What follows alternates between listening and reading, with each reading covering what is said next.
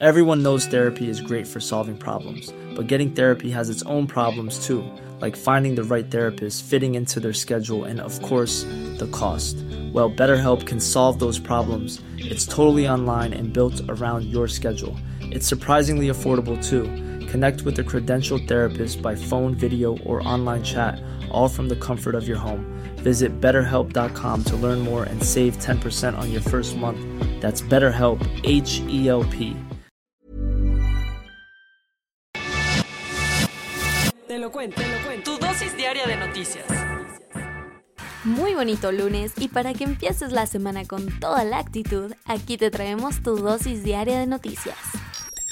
Una nueva misión de la ONU en cooperación con las fuerzas ucranianas y chance de las rusas logró abrir un paso seguro para evacuar a las familias y a los civiles posibles de esta destruida zona. De acuerdo con el presidente Volodymyr Zelensky, al menos 100 personas ya fueron rescatadas de la fábrica de acero de este puerto. Además, el Comité Internacional de la Cruz Roja confirmó que la misión estaba teniendo resultados gracias a la ayuda de todos los actores involucrados en el conflicto. Mientras tanto, los bombardeos siguen y seguirán un rato. Tan solo a kilómetros de la capital, en la zona este del país, las fuerzas rusas siguen intentando romper con el corazón industrial de Ucrania y así ver si por fin flaquea a su enemigo, dando lugar a más batallas. Esto lo pudieron constatar funcionarios de Lugansk y Donetsk.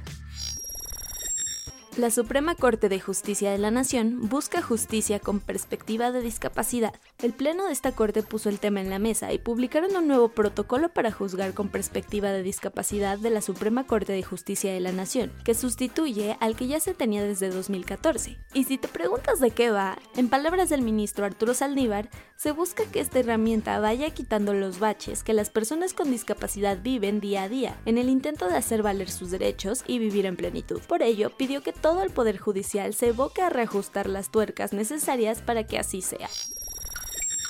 Vámonos a los cuentos cortos. Van 160 mujeres desaparecidas en lo que va del año en el Estado de México, entre ellas Zully, de quien desde hace 15 días no se sabe nada.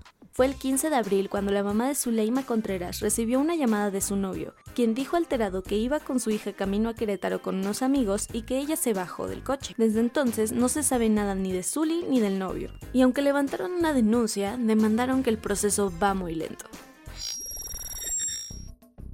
AMLO y Joe Biden se echaron una llamadita expresa el viernes pasado para mínimo ver si andan en el mismo canal de cara a la novena cumbre de las Américas, que será en junio en Los Ángeles. Y al parecer sí, ya que en ambos gobiernos sintieron que hubo química, determinaron que los flujos migratorios hacia ambos países han crecido bastante en los últimos años y que deben de hacer algo al respecto. Como te contamos la semana pasada, un elemento de la Guardia Nacional disparó y terminó con la vida del joven Ángel Yael, además de causar heridas serias en otra alumna. ¿Y ahora qué sucedió? Pues con la mano en la cintura, un juez federal ordenó la libertad del militar y con ello no fue vinculado a proceso. Al respecto, la propia Casa de Estudios lanzó un comunicado con la leyenda Exigimos justicia. Los grupos guerrilleros en Colombia ni siquiera tuvieron respeto por la celebración del 30 de abril. Y es que lo que empezó como una fiesta terminó por convertirse en una masacre en la localidad de Tara, al norte del departamento de Santander. Al lugar llegaron la guerrilla del Ejército de Liberación Nacional para verse las caras con las disidencias de las FARC, dejando de momento cuatro personas heridas, una menor, un adulto y dos militares según lo informado por el ejército.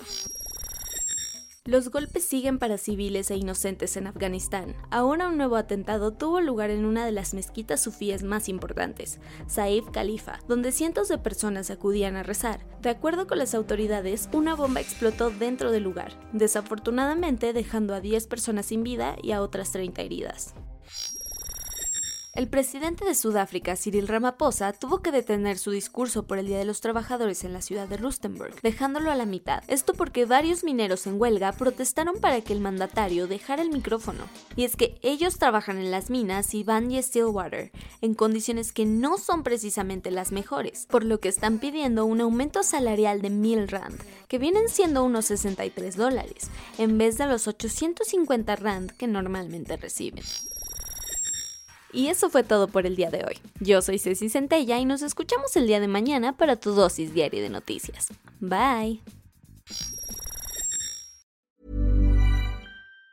Planning for your next trip? Elevate your travel style with Quince. Quince has all the jet setting essentials you'll want for your next getaway, like European linen, premium luggage options, buttery soft Italian leather bags, and so much more. And it's all priced at 50 to 80% less than similar brands. Plus, Quince only works with factories that use safe and ethical manufacturing practices. Pack your bags with high-quality essentials you'll be wearing for vacations to come with Quince. Go to quince.com slash trip for free shipping and 365-day returns.